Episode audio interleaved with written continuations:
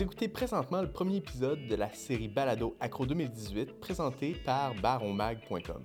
Dans cet épisode, nous parlons d'industrie expérientielle et de technologie avec Martin Lessard, directeur de MT Lab, Nadine Gély, directrice générale du Hub créatif Lune Rouge, et Joannie Bergeron, fondatrice et directrice générale d'Immersive Productions. Mon nom est Nelson Roberge, je suis coéditeur du magazine d'affaires Baron Mag et directeur général de l'agence de marketing et de création de contenu Extra Caramel. Je suis votre hôte tout le long de cette série de podcasts qui ont été enregistrés lors de l'événement Accro le 27 septembre 2018. Bonne écoute.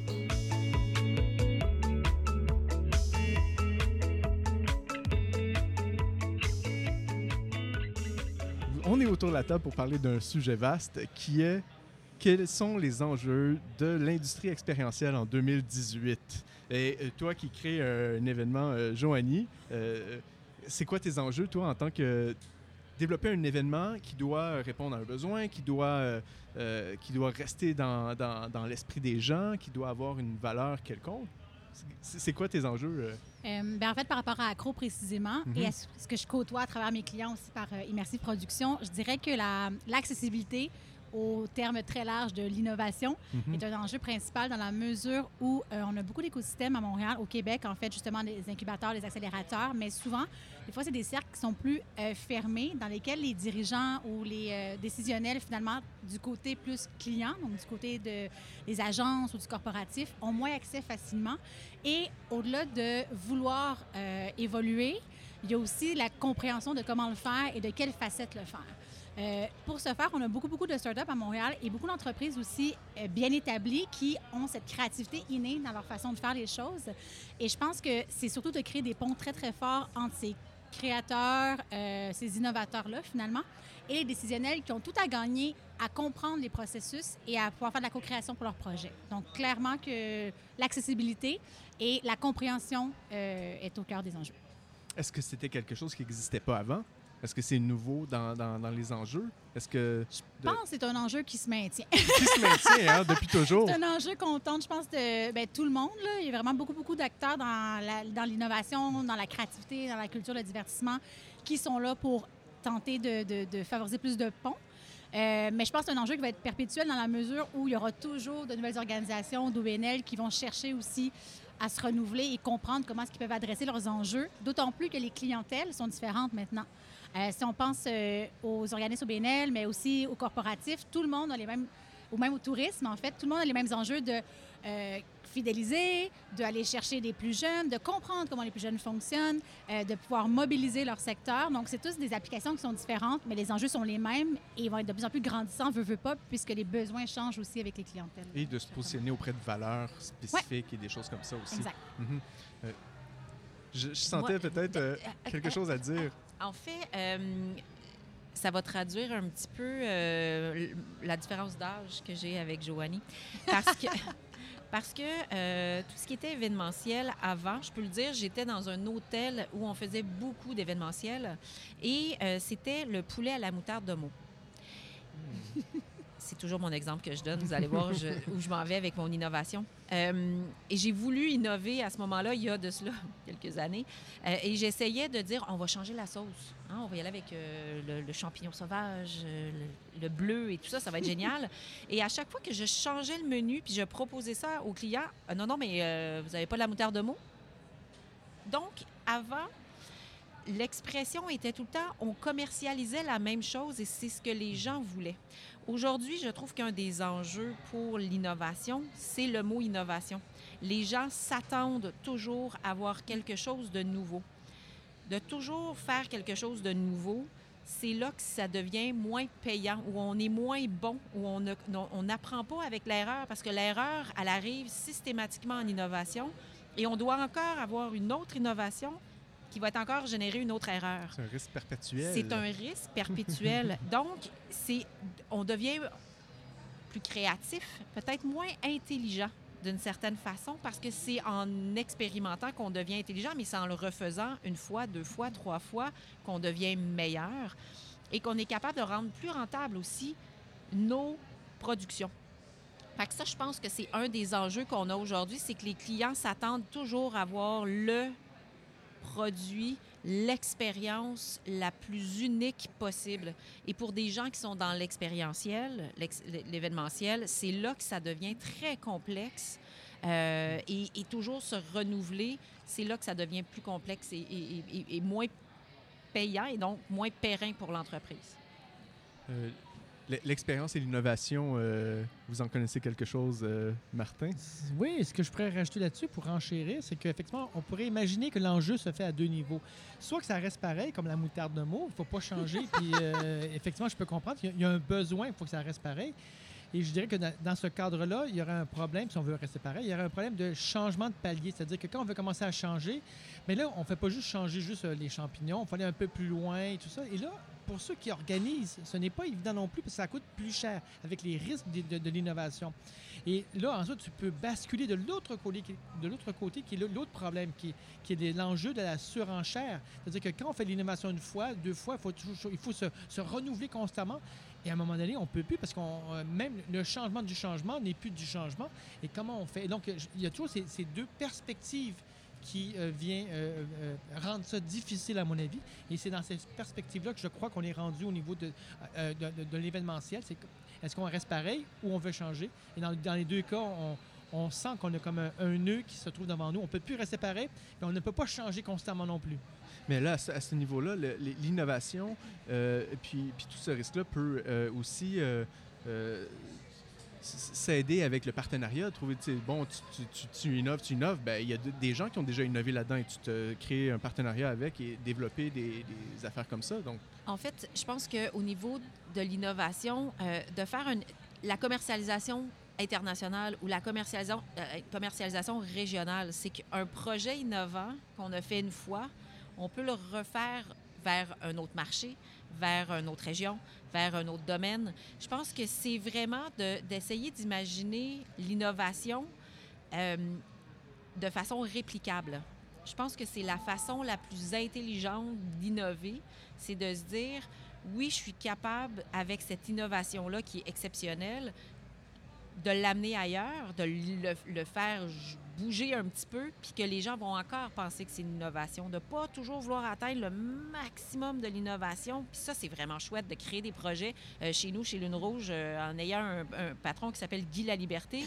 L'innovation est toujours très présente, mais c'est essoufflant pour les équipes, mhm. je, peux le dire. Euh, et on change souvent, et, et, ça devient un peu, des fois, un petit peu étourdissant et même risqué, parce qu'il y a des innovations qui sont exceptionnelles sur papier, mais qui, quand on les amène sur le terrain, deviennent beaucoup plus risquées. Puis c'est là qu'il faut être capable de doser l'innovation euh, aujourd'hui. Avant, c'était facile d'innover. Maintenant, ça devient de plus en plus compliqué. Comment tu gères, Joanie, l'innovation? Bien, en fait, moi, je trouve ça super intéressant parce que d'un point de vue plus local aussi, ou plus sans dire petit, mais peut-être plus dans le, dans le quotidien de la majorité des organisations. Euh, tantôt, moi, il y a des termes qui me parlent beaucoup. On a parlé de, j'appelle ça moi la créativité intelligente. Changer pour changer, c'est non. moi, je dis toujours à mes clients, s'il y a quelque chose qui marche vraiment bien, on va plutôt optimiser ça et on va voir plutôt les failles pour voir comment est-ce qu'on peut changer l'angle différemment. Et pour moi, ce que je veux montrer, bien, via un peu ma vision que j'ai d'immersive et d'accro, c'est dire, oui, là, on vous présente des idées plus grande ou vraiment un container immersif, quoi que ce soit, c'est super. Mais l'idée, c'est qu'on veut que les gens, après, se l'approprient et voient comment ils peuvent l'appliquer concrètement dans leurs organisations à plus petite échelle. Je donne un exemple concret. L'année dernière, on avait des installations vraiment intéressantes de réalité augmentée. Euh, il y a une fondation qui est venue, puis ils, se sont inspirés de plein de trucs. Et finalement, pour, pour un festival qui organisait dans le but de ramasser des fonds, on fait une zone pour, euh, pour les enfants, c'était pour les familles. Et toutes leurs histoires, en fait, qui voulaient raconter un peu euh, la cause, finalement, pour créer l'empathie, mais en même temps que les enfants aient du plaisir, c'était avec euh, des histoires animées avec la réalité augmentée. Mais c'est très, très drôle parce qu'ils nous ont contactés pour nous raconter ça. Et j'ai fait, OK, dans leur cas à eux, ça a apporté des résultats concrets qui ont pu trouver une façon de mieux mobiliser puis de faire comprendre leur message par une petite innovation. Mais pour moi, l'innovation, c'est simplement oser faire les choses différemment. C'est dire, je regarde ce que j'ai autour de moi, comment est-ce que je peux l'améliorer selon les créateurs qui sont à ma disposition. Et dans le cas, effectivement, du hub créatif Lune Rouge, c'est un autre niveau dans la mesure où on est beaucoup plus, je pense, dans la commercialisation de cette créativité-là. Donc, les enjeux vont être similaires, mais appliqués complètement différemment parce que de ton côté, il faut la rentabilité est un tout autre niveau ici. Mm. Bien, en fait, c'est je crois que toutes les entreprises aujourd'hui se doivent d'être rentables. C'est pour être capable de continuer à innover. Il faut que tu sois capable justement d'avoir une certaine rentabilité. Je pense qu'il faut arrêter d'être gêné. Il faut qu'il y ait une en Tout à part fait. pour faire en sorte que Totalement, tu puisses, c'est euh, pour continuer à créer et à, innover.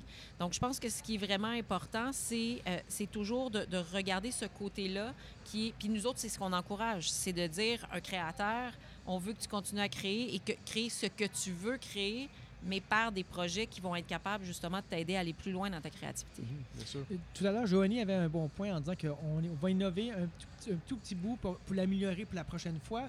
Puis euh, euh, Nadine aussi, quelque part, au fond, de, de ce retour sur, sur l'investissement ou peut-être le retour sur l'opportunité qu'on pourrait Oui. même dire à la place. Oui. Euh, Nous, au MT Lab, la manière qu'on le voit, là, le- là où nous, on voit la valeur, c'est dans la valeur de la rencontre. Et je crois que quand on fait de l'innovation, le sens derrière ça, c'est pour quelque chose comme la rencontre, par exemple, ou, ou- ou faire l'expérience de quelque chose, ou, ou, euh, faire travailler ensemble. Et si on a ça comme but, alors euh, c'est pertinent parce que euh, faire la rencontre, faire l'expérience ou faire travailler, c'est une intensité. On peut faire travailler un tout petit peu, on fait travailler beaucoup. Il peut y avoir beaucoup de retours après en disant Ah, j'ai changé ma vision des choses.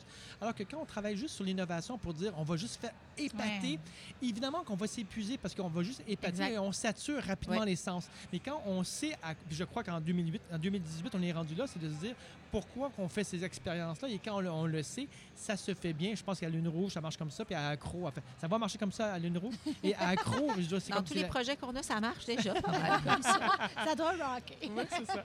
C'est comme ça que je le vois, c'est ça. Comme ça que je, je crois que qu'on peut réussir une bonne expérience, c'est quand on sait qu'est-ce qu'il y a derrière euh, Mhm. aussi. Ouais. là. Parce que aussi chez MT Lab, bon, là, vous avez une genre de cohorte, vous avez des gens, euh, des, des entreprises, des projets qui se passent, qui, qui innovent aussi dans l'expérience et tout ça.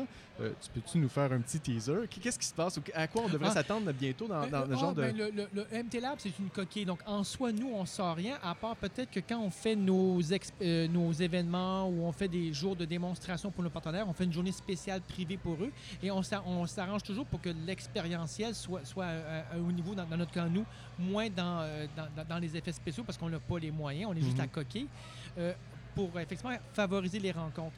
Ce, qui, ce que nous, on, le- on voit chez nous, la start-up qui est chez nous, elle, elle travaille sur quelque chose qu'on trouve très intéressant, qui serait euh, ce qu'on peut, nous, on appelle le lieu augmenté. C'est-à-dire qu'un lieu peut avoir une forme d'intelligence, dans le sens qu'il y a des capteurs.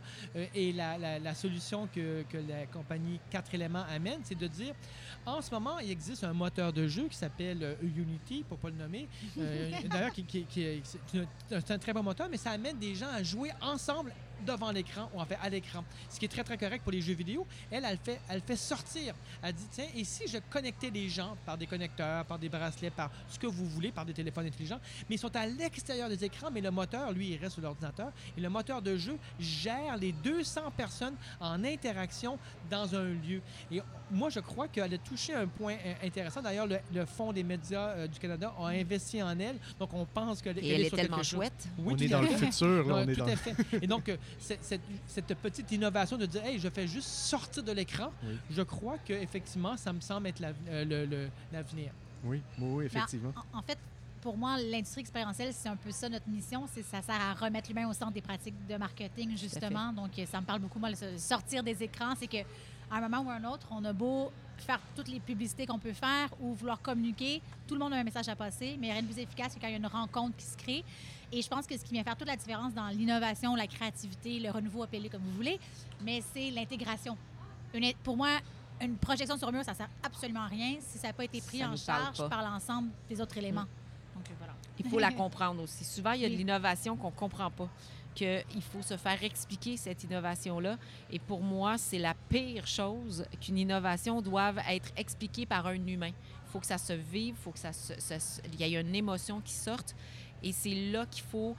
Je pense que l'innovation, on, le voit beaucoup technologique et tout ça. Et, et plus ça va, plus l'innovation revient vers l'humain. Et ça, c'est vraiment super chouette qu'on soit rendu là. C'est que l'innovation doit servir l'humain doit, doit c'est ça, c'est le partage avec les gens où on s'en allait complètement à l'extérieur avec l'innovation. Là, on revient vers ça et ça, je pense que c'est la base et on, on peut se, se compter chanceux de vivre ça aujourd'hui, que ça revienne vers nous comme ça. Oui, tout, tout- tout à fait. Moi, je crois que c'est ce qui revient. En fait, c'est ce que la technologie permet aujourd'hui. Euh, Peut-être la baisse des coûts et l'accès à la technologie qui coûte pas cher, en tout cas. Euh, euh, donc, d'avoir peut-être... je pense que ça permet quand même des, encore de l'expérientiel classique euh, qui reste du spectacle. Pourquoi pas? Je pense qu'il y a un besoin pour ça. Mais ça permet ce- cette autre expérience qui permet ces rencontres. Moi, le mot que j'emploie par rapport aux nouvelles technologies qui vont s'en venir, c'est cette. Il y a un mot euh, dans le monde de l'ergonomie qui s'appelle l'affordance, qu'un objet a une forme qui, qui permet son usage. La, la forme d'un marteau, il y a un manche, ça permet que je puisse le prendre pour faire l'action que je veux faire. Euh, évidemment, c'est juste une réflexion à, l'envers de dire que oui, le marteau a cette forme-là pour taper sur un clou, mais sa forme permet de taper sur un clou. Mais la, la technologie permettrait enfin d'avoir, euh, de permettre une affordance, de comprendre des choses plus facilement parce qu'une interface, elle est plus sur un écran avec un clavier, mais ça sera, mettons, par la voix, par le son, par mon mouvement, déclenche quelque chose. Donc, ça rend plus simple de rentrer en interaction sans nécessairement avoir des instructions. Donc, cette affordance, à mon avis, c'est un peu le défi des prochaines années de comment bien contrôler. Il y aura peut-être un langage qui va se mettre en place pour euh, imaginer une interaction avec les objets ou avec, euh, avec, ou avec une salle ou avec des gens dans une salle. C'est fou, hein, parce qu'avec les autres podcasts que j'ai fait, euh, aujourd'hui, on parle beaucoup du retour vers le centre, l'humain et tout ça. À quel moment on l'a perdu, l'humain, et pourquoi maintenant on en reparle comme si c'était... euh, pour- pour- Qu'est-ce qui s'est passé pour qu'on qu'on- qu'on perde notre, notre centre? Je pense qu'on on était à, la découverte technologique où euh, c'était à tout prix euh, comment on pouvait amener la technologie plus loin. Je pense qu'il fallait aller là. Euh, pour revenir par la suite un petit peu plus vers l'humain. Euh, mais je pense qu'on avait à aller découvrir jusqu'où la technologie pouvait nous amener. Et c'est là qu'on s'est aperçu aussi qu'on était beaucoup plus euh, renfermés sur nous, de plus- beaucoup plus devant notre ordinateur. On ne se le cachera pas, Facebook est, est probablement un des déclencheurs euh, de- du retour à la communication technologique Oui. vers l'humain. Je dirais que lui a été capable de changer cette, cette, cette, partie-là. Et c'est à partir de là que ça a vraiment reparti vers l'humain toujours. Donc la technologie sert à l'humain. Moi, je, je- je suis quand même d'accord parce que je crois que la, la- la technologie a atterri dans les mains d'une génération de gens euh, qui, étant jeunes, avaient des rêves de faire des choses extraordinaires, mais qui ne pouvaient pas faire. Ceux qui ont connu les premiers jeux vidéo ne pouvaient pas imaginer vers quoi on, on allait, mais quand ils ont dit j'ai la technologie pour le faire, ils se sont mis à le faire. Donc, dans l'événementiel, c'est pareil. Il y avait une image de- d'immersion, de, jeu- de jeu de lumière, mais enfin, on peut le faire. Ils ont été à fond là-dedans, donc le côté techno, pour se rendre compte, bon, OK, mais on est arrivé au bout, puis maintenant, euh, les, les petites différences que ça peut amener, euh, c'est quoi? Ben, euh, c'est l'humain qui revient en disant, on est là pour quelque chose d'autre, et l'humain re- ressort à ce moment-là. Et on va s'en servir pourquoi, la technologie? En fait, c'est on la développe, on la développe, on la développe. OK, maintenant qu'elle est développée, qu'est-ce qu'on en fait? Euh, Il y a juste un humain qui peut s'en servir. Il n'y a, y euh, a pas autre chose qui peut se servir de la technologie que l'humain. Donc, c'est qui le meilleur client? Comment on fait pour, pour Ouais. atteindre des pub... C'est le public Mhm. qui, peut, qui peut faire que- qu'une technologie va vivre et qui va, qui va se commercialiser ou qui va se répliquer. Fait que c'est tout le concept du design aussi, c'est- c'est... c'est- C'est le marketing qui a tout, je pense, amené la, la- technologie vers l'humain. Mhm. C'est aussi simple que ça. Entièrement d'accord. Bravo à mes deux collègues. Ben, euh, on, c'est- on va terminer sur ces mots-là. C'était très intéressant. Merci beaucoup d'avoir participé à ce podcast. Un plaisir. Et euh, à très bientôt. Merci. Merci.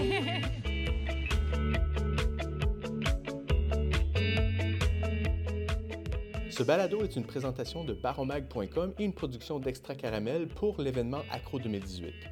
Rendez-vous sur acromontréal.com pour plus d'informations sur l'événement.